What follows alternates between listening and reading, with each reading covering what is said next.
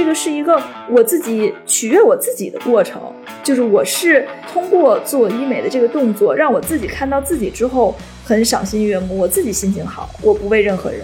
可能以前我想到这个医美啊，我都把它理解为一个很狭隘的范畴，可能就是要整形啊，甚至可能一想到医美，感觉像医疗就要动刀子，很大的这种事儿。他其实颜值焦虑无外乎几个点吧。第一个呢，就是平时他身边的人都很漂亮；第二种的话，就是夫妻的情感不和；第三种的话，其实就是大龄单身女青年。哎呀，我做这个身特别想哭。然后我就觉得她特别美，特别美，而且就真的是一个很小的改变，其实就是让她恢复了自信。本节目由创意播客厂牌 BeyondPod 的超声波制作播出。各位听众，大家好，欢迎大家来到最新一期的《怡然决然》，我是爱勇。我们今天又请到了一位非常优秀的飞行嘉宾来参与我们的节目，怡然来给我们简单介绍一下吧。好的，Hello，大家好，我是怡然。这一次呢，我又邀请了一位我的女性创始人朋友，感觉很多的女性创始人我都认识似的。我们这次的飞行嘉宾呢叫徐红迪，呃，也是我很多年前呢在其他项目上认识的好朋友。之前我认识他的时候，他还没有创业啊。现在呢，他做了一家叫做“奢己医美”的平台。这个平台呢，据我了解啊，主要从事的是消费医疗的行业。它在全国呢，其实覆盖了五十多个城市的六百多家的医疗的机构，所以平时呢，我有一些关于这个仪器好不好用啊，机构靠不靠谱啊等等，包括除了医美之外，还有一些跟口腔啊、体检有关的事情，我也会咨询他。今天我也想邀请他来参与我们这个节目，把他来介绍给我的听众和朋友们。Hello，大家好，我是红迪，我是一直在做这个消费医疗行业，主要在售卖的就是医美、口腔、体检、植发、疫苗这些品类。然后目前的话，我们现在已经覆盖了五十多个城市，六百多家医院。这个数据是在今年年初的一个统计数据。今年年底的话，我们的目标应该是在一千家医院左右。我是从二零一五年进入这个医美行业的，在二零一五年之前的话，其实我是一个。医美小白鼠吧，做了非常多的项目，然后对医美这个行业非常感兴趣，所以机缘巧合进入了这个医美的行业。从一五年到现在的话，应该有七年的一个从业经验了。这次其实聊这个话题，在讨论议题的时候，其实跟依然我们有聊，正好今年的三幺五，嗯，我们看其实里边也涉及到了一个医美的话题。我们知道三幺五每年都是一个社会热点，但另外一方面，三幺五本身它也映射了这个时代、这个社会在发生的一些变化。红迪今年三幺五的那个事情，关于医美的，你怎么看？你跟我们简单介绍一下呗。今年三幺五那个我也看了，就是说这个医美培训乱象嘛，其实，在我们这个行业确实是有这样的事情出现，并且这个事儿呢挺常见的，在不正规的工作室啊，或者是一些诊所，确实是很常见。我们可能会看到没有什么从业经历，或者我们说没有国家的职业授权的这样的人来去操作这种事情，确实是有，而且还很多。那我们能见到的，比如说第一种就是工作室，工作室医美，就是可能他从某些渠道采购了一些没有资质的药品，然后去给这个客户注射，这是一种。第二种呢，就是美容院，比如说依然在美容院做项目做得很不错啊，然后发现依然有一定的消费能力的情况下，这个时候可能美容师就会安利依然说，哎，现在其实做水光针可能效果会很好。到时候就上医院交钱，直接在美容院去做这个水光针了。哇，这个听起来好容易上当啊！对，是的，特别是在这个机构里面，一个医生给你建议，对吧？就说你这个皮肤这不好那不好的，对对对，就让你花钱买，一般就很容易带入这个场景。对对对，是的，就是尽管啊，这个美容院它其实是没有非常好的一个医疗环境的、卫生环境的。但是他们就敢做这件事情，然后也会有专门的这种培训老师，专门去操作的这样的老师去给这个客户去做。而这些操作老师在哪儿培训呢？就是在三幺五曝光的这种什么医美培训机构里边去培训完了。七天就上岗，然后就敢给人家去扎针了。然后第三种呢，就是医美机构。其实正规的医美机构里面也有可能会存在有一些不正规的医生，或者是没有资质的医生，或者是没有资质的护士来给你去操作一些项目。这种情况其实也挺常见的。我觉得看到这个节目哈，其实它的大的背景还是医美这个产业本身，在过去这几年，其实在国内发展的非常的快。哦，我作为一个男性视角哈，我以前可能觉得很多的医美，这个大家讲韩国啊、日本啊那边会非常多。但是我明显的肉眼可见的能感觉，就是在过去这几年，周围的同事啊、朋友啊，参与到这个医美的人。越来越多了，而我们看股票市场也是在过去几年，像华西生物啊，你怎么看出来的？你是从股票上看出来的吗？还是说你肉眼可见的？你身边的女性朋友都变美了？对我，他们都会去打这个针啊，玻尿酸啊什么的，这些就是大家都在谈论这些话题。那就说明你是个妇女之友，是不是？确实大家都会跟你讲。就是大家吃饭的时候，女生这个会变成一个很主流的一个话题。哦，就以前我觉得大家可能一起就很少有人会去谈，那现在我感觉这是很常见的一个话题，就是大家都会去谈。对对对，而且就是我会带你去打，我给你介绍什么的这样的。然后另外一方面就是感觉股市啊，就是在最近一两年，像华西生物啊、艾美克啊，就这些公司股票都涨得非常的好啊。大家就是医美本身成了一个很大的概念。果然是直男视角，要从股票上看到这个医美事业的春天。对对对，我觉得其实还是一个意识的问题啊，因为。现在的年轻人，我了解到的其实就是有的这个二十岁出头，其实就已经有了这个意识啊。但其实当时呢，我觉得我的这个意识可能也是跟这个市场环境有关，是起的比较晚的，差不多到三十岁左右才有这个保养的意识。然后这个意识呢，我觉得也源于就是身边的朋友的提示，因为你有时候你自己是很难观察到自己的一些变化的啊。因为你天天看自己嘛，就是你不会觉得自己明显的衰老。然后我当时记得，对于我来讲，就是有一个特别明显的触动，是有一次我跟我的几个朋友一块去玩，大家都知道我比较爱健身啊，就是一起健身的朋友。然后那天呢，我们都穿的是那个运动服，就穿的比较 fit 的那种衣服。可能很多人没有见过我啊，我觉得我身材还是挺好的。对，然后我们就摆出那种很健身人群摆的那些 pose，然后照的照片。当时是在外面还在烧烤。但我后来呢，在修图的时候就发现说，哎，怎么脸上有那么多的褶子？当时这个事情对我就还挺触动的。然后我的有一个朋友，就他在边上也无意中就提了一句，他说：“哎呀，他们那边叫我老黄啊，说这个老黄，你看你也终于有今天。”当时这个事情还让我有一点伤心，就是我其实是意识到了，就是在三十岁左右，就一五年、一六年那会儿，我第一次意识到自己老了，而且这个老是没有办法逆转的老，是一种整个你皮肤状态的一种松弛。所以那个时候我开始关注医美的机构，但那个时候其实大家相对来说，我觉得手法上面是比较粗糙的，就是好像项目也比较少。我记得我应该做的第一个项目应该就是水光针吧。在我上班的地方附近，所以这个位置还是很重要。上班的地方附近，他老打广告，每次进办公楼都能看见。我就有一天中午去了那个地方，然后当时真的就是手法还比较粗糙，打完之后我的脸很肿，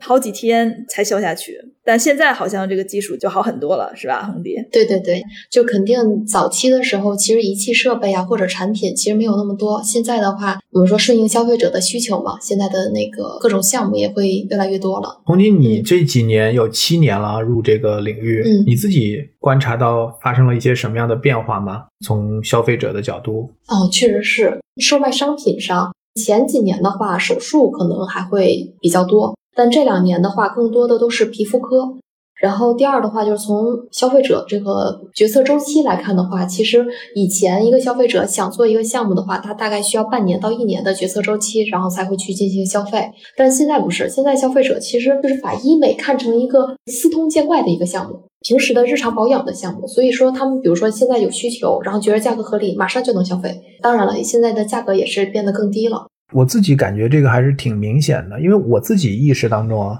可能以前我想到这个医美啊，我会把它理解为一个很狭隘的范畴，可能就是要整形啊，甚至可能一想到医美，感觉像医疗就要动刀子，就是这种很大的这种事儿。嗯，但现在看很多就是去打个针啊，或者说像你刚才说皮肤去做一些这种保养，对，做个皮肤美容，对对对，然后它变成了一个消费级的一个产品，就是一个正常的消费，不再是一个医疗服务。我觉得这个其实是很大的一个变化。对，其实包括就像呃勇哥提到的，现在的女生，我觉得她们不会认为这个事情是一个整形或者是一个大的手术，她们也不会忌讳这件事情。同时呢，在日常的这个聊天的过程中，大家非常爱聊这个话题，就像推荐买化妆品一样的这个频次。因为我知道，像红迪最近也在做一些医美的这个电商的直播嘛，就大家在网上现在拍一个这个针剂，就像你拍个眼霜一样。就这么轻松，就是说买就买了，而且它的确价格也就是一个眼霜的价格几百块钱，所以对大家来讲，其实消费没啥门槛的。对，确实是，就是一针水光啊，以前六千八千，但现在基础水光可能就几百块钱，但是呢，就是稍微有点营养的那种水光，怎么也得一千以上。但是其实价格确实是也降了非常多。所以有时候我感觉啊，这个其实就是又回归到我们经常讲这个女人的钱哈，可能是这个最大的经济支柱，好赚。大家就是把这个就是按消费类型，比如说女性、小孩、老人、宠物，然后最后是男性，按这个 对消费的这个支撑，然后讲这个美是第一生产力啊。嗯，对。我们看这几年其实新零售，然后新消费，其实也是就是美妆。个户，这是发展最快的、最大的这样的一个产业。所以，如果我们把美容消费、医疗美容消费也纳入进来的话，那其实本质上是在一个赛道，就是大家希望能够更漂亮。嗯，那这一块我不知道，就是说是不是也是一种社会焦虑哈？就是大家觉得现在太卷了，在这个维度上，关于这个美会是一种社会焦虑吗？我觉得，我想听听两位女性的这样的看法。我觉得女性对于外表的这个美的追求远高于男性的。我觉得性别赋予我们的一种特质，女性就是更爱美。但是呢，在这个过程中，我也比较担心这个度的问题，因为我觉得对于我来讲，首先我自己是一个相对来说比较理性的消费者，所以为什么很多的时候，我在即使看了什么医美广告或者怎么样的，第一时间我不会下单，我会先去问红迪，到底这个东西能不能买，有没有效。这个机构是不是靠谱？我不是一个冲动型的人，所以在无论是塑形还是在美容上面，我觉得我都是属于内心主意比较定的那种人。我其实对于到底要不要做、做什么项目、做哪里，我自己是做了非常多的 research 之后，我才会去行动的。而且呢。倒不是说怕不怕别人看出来或者怎么样，本身我觉得我是比较自信的，就是我认为自己还是挺美的，所以我在所有的这个医美上面，我所追求的就是只要状态的保持，就保持我年轻时候的样子，对于我来讲就已经比较开心了。就是我其实有时候还非常害怕去做一些可能会让我的容貌有改变的项目，就是我反而会觉得那样让我不美了。但是我知道的很多的。女性就是其实她们过度的焦虑在于她们本身不认为自己美，或者是她们很容易受到一些外界的影响。就本来她们觉得自己挺美，但是后来又觉得自己还是不够美。有时候女人真的挺狠的，是会对自己下狠手。对，就是从我们接待的客户来看的话，大概百分之六十的客户其实会像依然一样，自己其实知道自己想做什么，并且他只是想优化自己，并不是说。颜值焦虑，但是还有百分之四十的客户，他其实真的是颜值焦虑，他可能会直接咨询我们客服说：“我这个脸怎么会这么丑？我要该怎么去调？该怎么去改善？”尽管我们去看他的脸，其实已经很好看了，但是他还是会颜值焦虑。当然了，就是我们平时在聊的时候，有的时候也会能感觉到他其实颜值焦虑，无外乎几个点吧。第一个的就是平时他身边的人都很漂亮。第二种的话就是夫妻的情感不和，第三种的话其实就是大龄单身女青年，因为年纪大的时候她皮肤会松弛，可能整个的形象就没有原先胶原蛋白满满的时候好嘛。这是我们接触最多的客户，感觉红迪讲的这几个针针见血。平时有的时候，我们还会劝说我们的客户啊，不要太焦虑，因为有的客户真的是他会说，我现在有多少的预算，你在这个预算内去调，把我调到最好的情况。而这种客户，我们一般都是拒绝的，或者说是只是推荐他做一些轻微的一些皮肤项目就可以了，因为他的预期会非常高，但是得到的可能没有他想象的那么高。我讲一个这个我身边的这个例子吧，因为我平时在健身房嘛。健身房里面有很多的这个漂亮的小姐姐，然后跟她们熟了之后呢，会发现她们其实是一些家庭主妇吧，但是她们的老公呢都很有钱。很多时候，因为可能过度于专注在赚钱这件事情，其实是忽略了对他们的一些情感的需求。所以这些家庭主妇的小姐姐们通常都会觉得自己的老公不够爱自己，她们还是属于比较有钱的一类人，真的会对自己下手，而且下狠手。这个调整是。没有止境的调整，就先是从脸动起，因为这个是最直观的嘛。动了脸之后呢，可能他们会觉得自己变美了，但是回到家里之后，其实老公并没有给他们正面的肯定，或者是说怪他们说给你点钱你就用来干这个呀。那他们本来其实老公想表达的意思就是叫你不要再搞了，但是在这些人的心里呢，因为他们很不自信，他们影射出来的一个想法就是，那我还不够美，那我的老公还是不够爱我。如果我说我要是再整一整，再美，他就会更爱我了。所以后面呢，他们会做的更激进，甚至会有一些人，我觉得这个其实也跟医生和这个诊所有关系啊，会给他们推荐一些比较夸张的项目，他们会去动身体，比如说会去做丰胸、丰臀、吸脂，还有等等等等。其实他们很多人都已经很瘦了，但是因为他常年不运动嘛，他身上还是有一些赘肉，那他这种人还要去吸脂，做那种冷冻的吸脂吧，嗯之类的，这个其实我还不太懂啊。冷冻溶脂就是这种。说是这个相对来说就是风险比较小的这种，但是也不少花钱。真的，我觉得他们在这件事情上对自己的这个追求是无止境的，而这种追求的本身是来源于第一，他们自己就是不够自信，因为他们没有收入来源，他们完全依赖老公。另外还有一个呢，其实就是在精神上面，其实他们是极度的空虚的。就是他们没有一个自己每天需要操心的事儿啊，不像我们这个创业，就每天就因为公司的这些事情，你就已经觉得过得很充实了。那他们呢，整天想那些东西，就是我还是不够美，我还是不够美，或者说还有什么方法，我可以再搞搞这个，搞搞那个。其实是这种人，我觉得是比较容易走极端。对，这种客户在医美机构算是大客户了，而且有些医美医院，他会专门。给这些客户去提供一些课程，比如说医美的改变，然后形体的改变，然后什么插花、茶艺，这些也都会有，从头到尾的去给这个客户进行服务嘛。然后，而且这些客户对于医院的这个粘性是特别高的。我就是这种，我觉得其实就是需要依赖像红迪这样的机构去给这个市场传达一些正能量。对，就是在我们这个行业，像依然说的这种客户实在是特别的多，而且这些客户的话，他们其实特别的空虚，然后需要除了我们说形象上的改变，可能心理的那些。慰藉可能也是需要的，这样的客户可能不是说要通过整形来去解决一些问题了，而是需要她跟她老公的沟通去解决一些问题，或者是从她自己内心的女性自我成长、自我强健这块儿，可能是需要进行优化，而不是说是通过医美来去解决。我觉得医美只是能解决皮囊，但是解决不了灵魂。嗯，现在我觉得就是整个从行业或者监管或者这个角度来讲。红迪，就是你觉得大家是一个鼓励的态度吗？政府对这一块儿，除了你们刚才讲的那种群体啊，其实我觉得现在就是用户的年龄层次的降低，这种人群的扩张，其实是一个很明显的趋势。我看很多的现在的美妆产品、个护产品，包括医美，都打什么抗初老这样的一些概念。其实像刚才依然讲，他说他三十岁他自己有感觉，那有的很多二十几岁就开始有这种所谓的抗衰老，才二十几岁为什么会有抗衰老？抗衰的意识？对对对对对，怎么看这样的一种趋势？勇哥刚才问了一个问题，是说政府支不支持这件事情？就因为这个市场实在是太大了，以前的年龄层可能是三十之后才有这个抗衰的需求，但是现在二十几岁就有抗衰的需求了，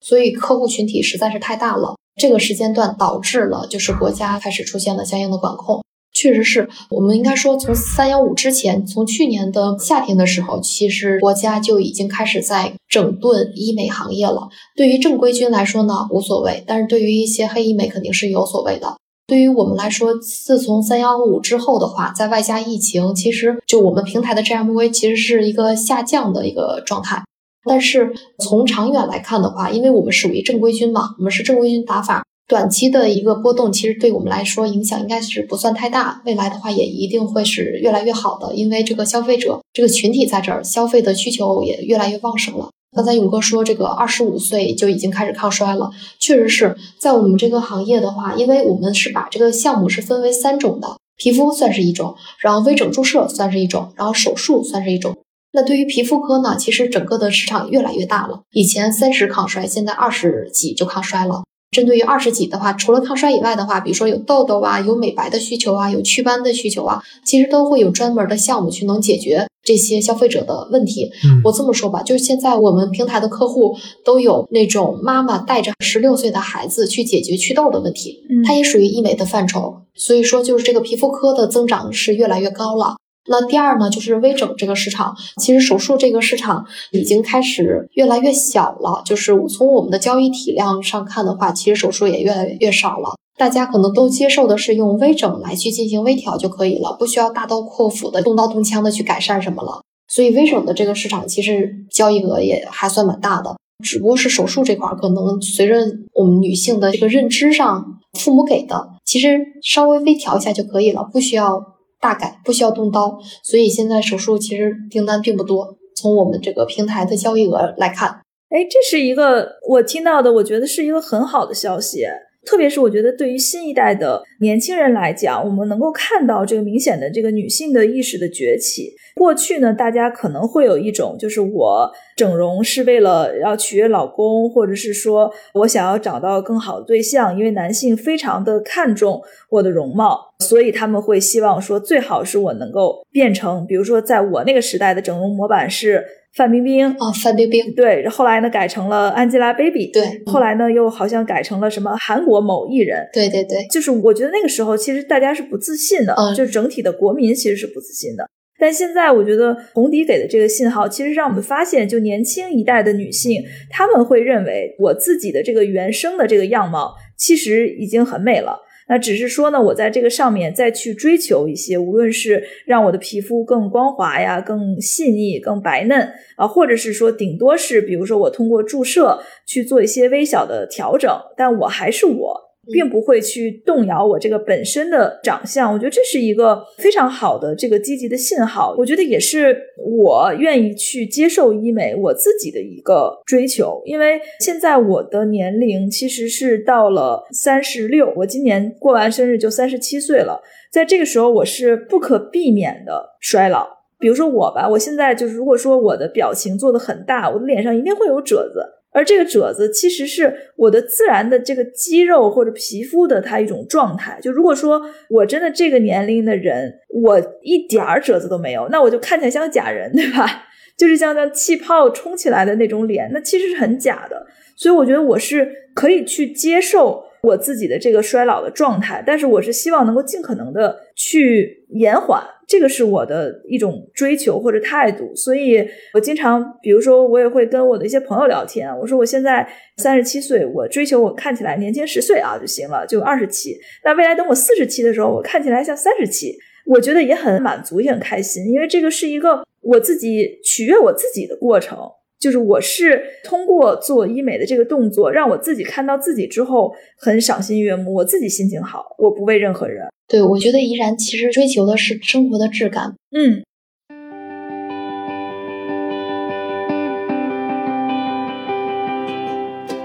Beyond Pod 超声波邀您继续收听，怡然决然。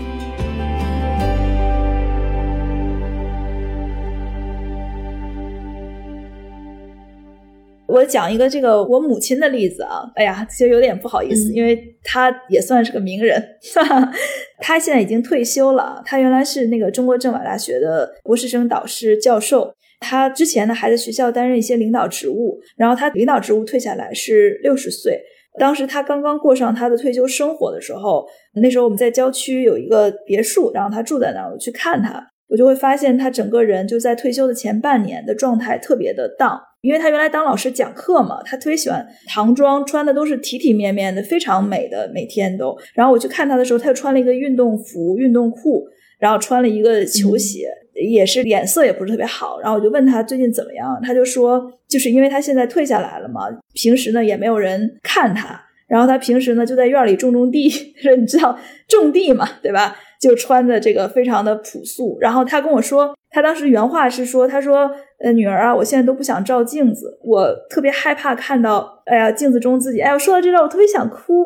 真的。当时他那个状态就是让我特别伤心。他说，我现在也没有场合去打扮，然后我现在每次一照镜子，我都在想说，哎呀，这个镜子里的老太太是谁？她还是我吗？当时他真的很难过的状态。我当时做了一个动作，就是带他去打热玛吉。”因为他是比较保守的，他是不太愿意接受一些什么。其实按照他那个皮肤的松弛状态，我觉得其实做个埋线，甚至可能拉个皮都可以。我就介绍他，我说我去带你做一个美容，反正躺在那儿嘛，他也不知道是啥。我说你这个我送你一个礼物啊，这个做美容，然后我去带他做美容。当时做完他的一边脸，然后那个美容师就说：“哎呀，阿姨你看。”然后他就看到了他的那边脸就提上去了，而且他那个眼睛周围，因为当时又带他做眼睛，又在做脸嘛，就是那个褶皱都清了。当时他就是，哎呀，他说这个变化这么大呀，他就说那你赶紧把我那边也帮我做一下。然后就帮他把那边做了，然后还告诉他说，现在不是效果最好的时候，阿姨，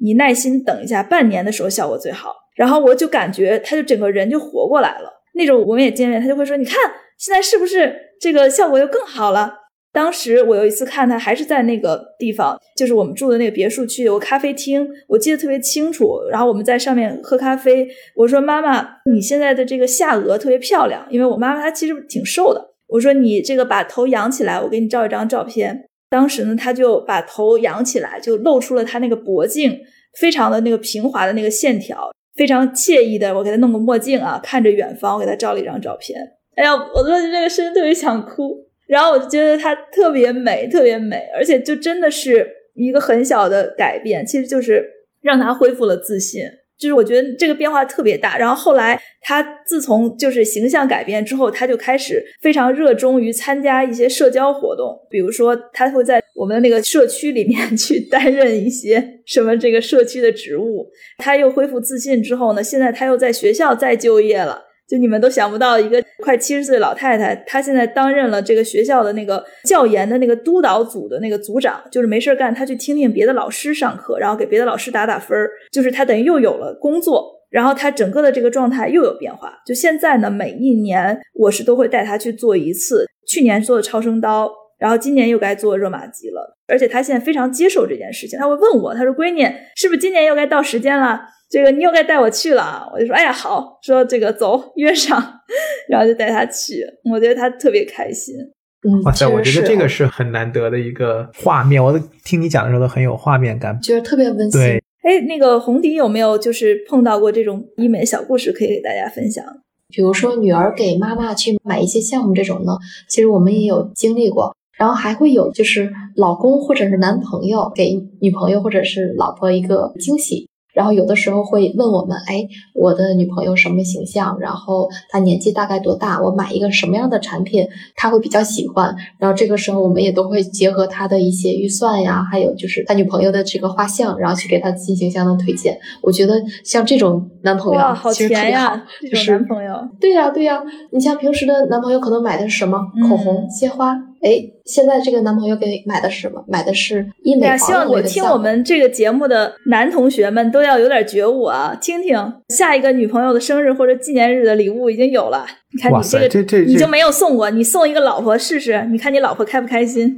对啊，你送一个热玛吉，你老婆绝对特别开心。这个真的合适吗？这个送医美产品会被误解吗？有的时候，你们有没有一种感觉，就是比如说你女生在做热玛吉的时候，跟别人聊的时候，会感觉其实是像买了一个奢侈品包包，然后再跟人家聊，是同样的感觉。其实有的时候女生的话题无外乎就是化妆品、包，然后还有情感，然后还有医美嘛。在我看来，其实现在的消费就是他做医美的项目，其实就跟他买一个二奢呀，或者是一万块钱左右的入门级奢侈品包包的逻辑是一样的。其实它特别有我们说炫耀感啊，就是女生，如果你讨论这个东西，别人会觉得你是一个有生活品质的人，你是一个就是对自己有追求的人。这个其实就跟我说，我平时会有健身习惯或者办健身卡，对对对对对或者有些女生会讲说，哎呀，我非常喜欢喝红酒，然后我是怎么品酒的，其实是一样的道理，就是它会让别人觉得你是一个很有品质感的人。我完全能理解，就是医美现在其实真的在消费类型上就被定义为是一种类似于带有医疗属性的消费品，至少现在来看，它还是一种非必要消费，所以它就类似于奢侈品。对对对，是的，我觉得从男性的角度来讲，我不能代表所有男性，但是我觉得从自己的角度来看，只要我觉得不是那个非常为了取悦别人，或者为了要去怎么样，然后他去做那种比较夸张的，像前面讲的大的手术啊，我是觉得那一块儿我觉得很难接受和支持的。其他的，我觉得就是就跟他去做个美容保养一样，其实没有什么特别大的一个区别。就像您刚才讲的，一个是他自己对自己的一个照顾，另外一个可能也是自身的这种心情、心态。对对对，是的。我可以问一个犀利点的问题吗？嗯，勇哥，你为什么接受不了女性去做一些手术类的项目？就是我感觉要动刀这个东西，它就属于是医疗。就是医疗的话，你肯定是因为你有疾病、有健康上的一些担心，你才要去做手术，要去做这个。就是它是不是那么必要？当然，现在可能大家都是什么微整啊，但是在我以前，可能我认为就是但凡你要动刀，就是它有风险。因为我也看过很多报道，有的整形失败呀或者什么的，所以我每次看到那种报道的时候，我就觉得其实如果没有那么必要，非到那种必须。其实就没有必要，就是去用这种相对比较激进的这种医疗手术的方式来去做这件事情。所以我其实今天听你刚才不是也想分成几类嘛？对于那种注射呀，那在我看来，可能就是你用很贵的这种化妆品或者护肤品，你可能想达到一样的效果，那无非是一种解决方案的选择而已。刚刚勇哥去讨论这个问题，我觉得他在心里中有一个假设，就他带入了这是自己的老婆或者自己的女朋友，他就会觉得你没有必要。因为这个不安全，而且我也没有嫌你丑。对，还有一个隐含的假设，就是我觉得你已经很美了，我根本就没有觉得你丑，但是你还非要去整形，你是给谁整呢？因为我是你的老公。因为刚刚我们讲到，就是很多的女性整形其实是为了取悦男性嘛，就是男性可能会有一种潜意识，就是你已经是我老婆了，我们都结婚了，我们都有娃了，我们都怎么样了？然后你打打针我也能接受，但你为啥要去动手术呢？男性可能是接受不了这一点，他可能会觉得。有一点隐含的这个意思，就是你可能是在为外面的什么人整，或者别人给了你什么影响，你非要做这件事情。而我已经告诉你没有必要了，你已经很美了，你还是不信。勇哥，你会有这种想法吗？我倒没有说他要为别人或者怎么样，我主要的点还是在于那个风险。就像你们刚才前面有讲，就是有些东西它是不可逆的。以前大家不是讲就是伤筋动骨啊，或者有一些这种手术，只要能。不要做，就尽量还是不要做嘛。它有很多后遗症啊，或者有一些可能要很长时间才能够体会到的一些。对对，能用其他的比较轻柔的解决方案来解决，就没有必要要用那么犀利的解决方案。这个其实我我觉得也是有道理的，因为人体是一个非常精密的仪器，我们到现在为止都不知道这个仪器是怎么运作的。医疗就只要是动手术类的，其实你就是人为的再去改变这个规则嘛，就没有任何人知道改变之后会怎么样。它是有很大的风险。对，现在可能越来越进步了，这个技术越来越先进了。那以前可能大家就觉得这个手术它可能如果有问题，可能要很多年以后才能知道，但那个时候可能也是不可逆的了。但我觉得技术的进步肯定会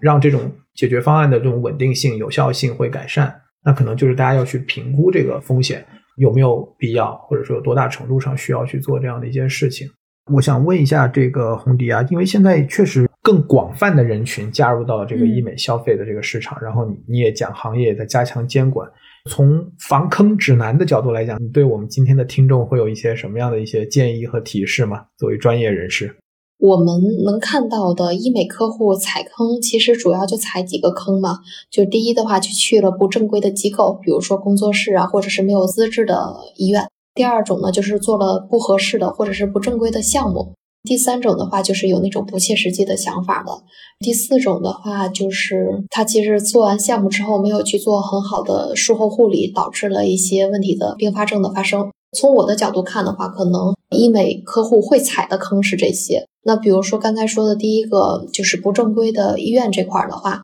在筛选医院的时候，我们会去筛选，首先必须要有的就是三证齐全，就是营业执照、医疗资质许可证，然后还有光身表这三个证是必须得齐全的。第二的话，会把所有的这个医院的医生资质、护士的资质全部都给到我们去进行相应的审核。然后第三个的就是我们合作的项目，以及比如说光电仪器或者是针剂耗材，需要他们提供相应的从品牌方采购的证书、授权资质、授牌，还有一些采购的发票或者是合同。然后我们需要看到这些东西，以确保它的采购完全是正规的、合规的。但是其实现在的消费者他可能他不懂这个，所以他在筛选医院的时候，他可能看的是这个医院豪不豪华。或者是这个价格便不便宜，他就这两点。就我见过最有意思的就是，你们有在美团你搜索瘦脸针这个产品哈，一百单位的话，从正规的恒利厂商去进货的话是六百五十块钱，加上医生的注射费，再加上房租水电，它就算是拓客，它卖七百多算是正常。但是你会看到有很多的医院它会卖三百，怎么可能呢？你想想，医院不是公益组织啊，他得挣钱呀，肯定卖不了这个价格呀。但是消费者是不懂的，消费者就会觉得，哎，这家便宜，这家有良心，然后就去消费了。但是殊不知他已经踩坑了，他踩的坑可能是不是正规的药品，或者是兑水了，或者是一些不正规的医生或者是护士注射了，这都是有可能的。然后第二种的话就是他选择了一些不正规的项目。我们举个例子哈，依然你刚才说的那个超声刀，在国内是没有 CFDA 认证的，它在国外是 OK 的，它是有 FDA 认证的，但是它在中国是没有的。所以说，其实中国为什么说现在有一个超声炮这个产品呢？其实因为超声炮它是有中国的认证嘛。嗯那其实，在早期的时候，美版的超声刀嗯。也会有很多工作室会去生产一些假的美版超声刀，给人家打完之后烂脸了，或者是产生了瘢痕增生什么的，或者说是去年的时候三幺五还是什么嗯。来着？当时说就是瘦脸针里面的那个肉毒素有一个嗯。白毒和粉毒，它就这个的话，在中国前两年是特别火的，但是那个是没有证的，而很多消费者以为白毒跟粉毒是有证的，是能够做的。那就是说，消费者其实他自己因为不知道这个事情，而导致他会选择一些不正规的，嗯或者说是违法的、违规的项目。对，还有那个美白针，那美白针就是完全是违法项目了。真的就会有一些消费者觉得，哎，我要全身美白嘛，所以我就去注射这个美白针了。但是现在我觉得互联网越来越发达嘛，那媒体也很发达，所以说其实也会跟很多的消费者有一定的教育程度嘛，教育这个消费者要选择正规的产品。其实现在消费者能相对好一些了，当然也会存在有一些消费者会觉得，哎，不知道，所以人家给推荐什么他就做什么。第三种的话，就是有那种不切实际的想法。早些年间确实是有，尤其是在有做手术的时候，真的是在我们这行业有一句话啊，有点有意思，就是整形先整脑，你要有完全的辨别能力，然后并且有相应的美商或者是有一定的思考能力了，你再去做整形。要不然的话，一是你会有不切实际的想法，第二的话，你没有辨别能力，所以这个时候医生或者销售说什么你就认为是什么。然后最后一种的话，其实就是术后的护理不得当，比如说热玛吉做完了之后，你要一个月之内不能做任何的光电项目。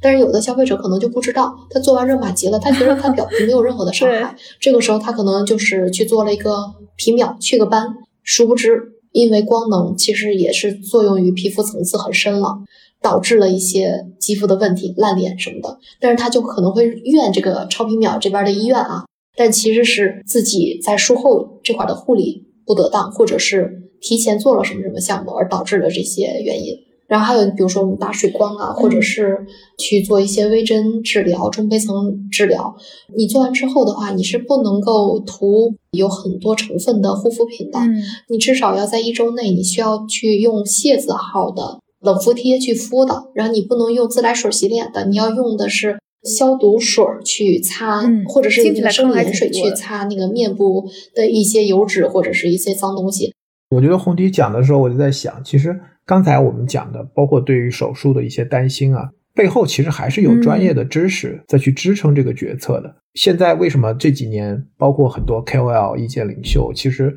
都是在做这种导购啊，或者说指导。所以我有一次跟一个 global 的品牌开会，他们就去分析中国的消费市场，他们用的一个词叫嗯 overeducated。中国的市场的消费者，其实在过去这几年，经由社交媒体啊，经由这些网红 KOL 的教育，其实对美妆、对护肤、对个护这些品类的这个知识，其实是在快速增加的。对，甚至还出现了一些像什么成分党，大家觉得这个品牌有时候是在收一些智商税，大家直接进入到这个成分，嗯，就大家都很专业。像医美，如果它是一个相对长期的这样的一个消费的生活方式的话，其实我们的消费者也需要越来越懂，避免被自己受到一些伤害。我觉得这也是这个市场要不断成熟的一个嗯方向吧。包括我觉得美商其实也特别重要。每一个人其实你要对于自己的长相要有一个非常充分的认识，然后另外呢，就是你要对自己可能会提升的一些所谓的改进空间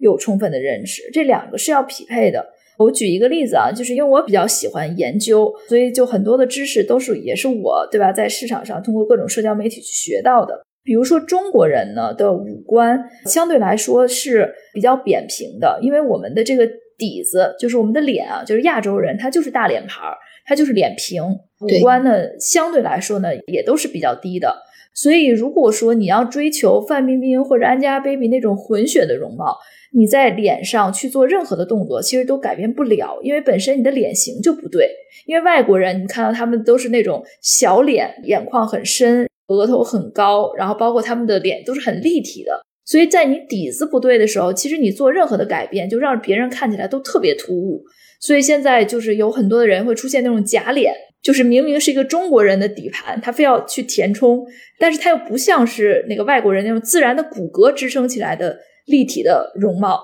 这个我觉得其实就是典型的一个美商的问题，美商不够，对，不知道自己到底长什么样子，也不知道自己能够匹配到什么东西。包括呢，我觉得还有一些所谓的项目，其实是完全没有必要的一些项目，完全是贩卖焦虑的。我觉得大家也要这个有能力去识别，比如说现在流行的什么直角肩。什么精灵耳之类的，对我觉得这些都是非常扯的一些项目。就是你都整到耳朵上了，都整到肩膀上了，你要干嘛？你要上天吗？这个特别奇怪，就是完全没有必要。而且你在身体里面去注射一些不属于自己的成分，就多多少少都有伤害。哪怕是说这个东西再无害，说白了还是一个独立思考的问题。你要有独立思考的能力，然后去识别一些东西。我听这个依然讲这个就很像。一个叫 do the right thing 是吧？一个叫 do things right。我觉得在思考美和变美的这个追求上也是一样，是吧？就是你要做对的那个事情，然后也要用对的方式去做这个事情。然后最后那个，我想问一下红蝶，因为你最近这一两年好像在做直播嘛？这个行业其实现在我们看万物皆可直播哈。那在医美和直播这个行业，它现在这个方向上有一些什么新的一些好玩的事儿？我不做直播的时候，我的个人认知，我认为其实医美消费应该是高决策周期的，它不可能就是马上就会买那么贵的东西。但是实际上，当我们执行了，我们会发现，哎，现在的消费者他们的护肤意识很强啊。第二的话，他们其实有很大的消费能力。你想，一场直播就四个小时，主播上完品之后几分钟，他们就能一下就会买很贵的东西。我们水光针啊，或者是一些皮秒啊这些项目，它可能大几千块钱就完全都不需要决策的，就直接买。以前我的认知是被颠覆了的，以前我真的是认为这个事情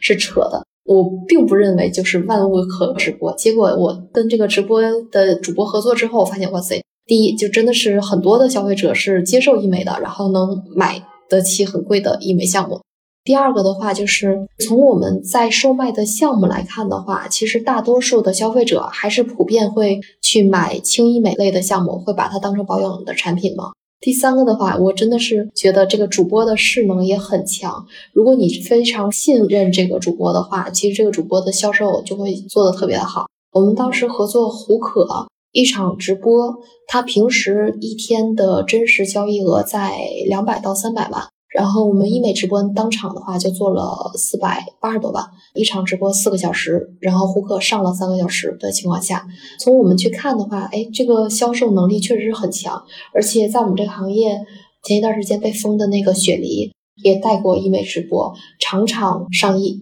这个销售体量真的很大哦，好夸张啊！所以这种他们是不是都已经了解这个产品了，然后只是在直播间获得一个更好的价格？嗯。我觉得是可能更多的人是了解这个产品了，就是类似于我们用，比如说三七七精华，它就是美白的，可能有很多人就已经有认知了，就是哦，这个项目就是祛斑的，这个项目就是补水的，所以从这个角度的话，会不会是说这个消费者的认知越来越强了，所以导致每场能做到这么高的交易额？就是我们合作的一些主播，有一个在我们行业有叫土豆 Fancy 的一个主播。他之前卖快时尚服装，一年的话，他的交易体量也就在三千万左右。但是他做医美的直播，第一次医美直播做了几千万，第二次就做了一点四个亿。这里面也影射了一个，就是有一些博主，他可能因为自己整过型，所以有很强的带动感吧，也会有很多的粉丝追随他，然后去购买这些项目。嗯，就是他能现身说法，对你自己作为案例，对对对，现身说法。好，那今天也非常高兴啊，邀请到红迪来跟我们去聊医美这样的一个话题。我觉得首先就是非常感谢红迪啊，因为这一次我也学到了很多，有些时候有些知识。其实我也是不懂的，我也是这次第一次听才知道。另外呢，我觉得还是希望我的这个听众朋友，然后还有广大的各位的女性朋友，在选择医美的时候，我觉得第一就是要有自己的美商，自己对这件事情独立的判断。另外呢，要意识到，就无论是什么样的手术，还是打针，还是做机器。它都是一个非常慎重的事情，要选择正规的医疗机构呢去执行，让我们能够美得更长久一点。然后从我个人的角度，今天最大的收获就是知道了以后如果送礼，可能又多了一个新的选择，打开了一个新世界。嗯，好的，是的谢谢红迪，好，不用谢我。们下一期节目再见吧。好，嗯再见，好的，拜拜谢谢，拜拜嗯，拜拜。拜拜拜拜。